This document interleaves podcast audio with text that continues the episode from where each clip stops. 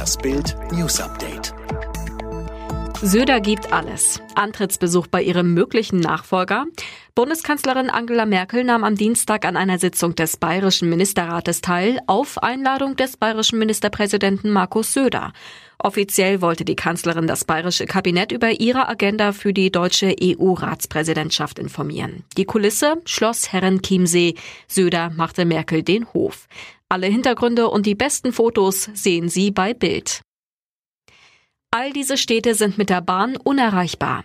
Deutschland soll zur Bahnfahrernation werden. Bis 2030 sollen sich die Fahrgastzahlen verdoppeln, so das Ziel aus dem Schienenpakt von Bundesverkehrsminister Andreas Scheuer. Dabei gibt es Millionen Deutsche, die gern umsteigen würden, aber komplett von der Schiene abgeschnitten sind. Bild kennt 116 kleine und große Städte, in denen keine Bahn fährt. Mit Bild Plus können Sie sich durch die interaktive Karte klicken und erfahren, wie stark Ihre Region betroffen ist. Neue Erkenntnisse im Fall des Waldrambos aus Baden-Württemberg. Yves Rausch hat die vier Polizisten in seiner Hütte zunächst mit einer Waffe bedroht, die offenbar ihm selbst gehört. Und dabei hat er einen speziellen Polizisten ins Visier genommen. Ob der Täter und der Beamte sich vorher kannten, ist nicht bekannt. Rausch hat die anderen Polizisten dann entwaffnet, ist seit Sonntag auf der Flucht. Wird er geschnappt, winken ihm fünf bis maximal 15 Jahre Knast wegen besonders schwerer räuberischer Erpressung. Aldi will Kükenschreddern abschaffen.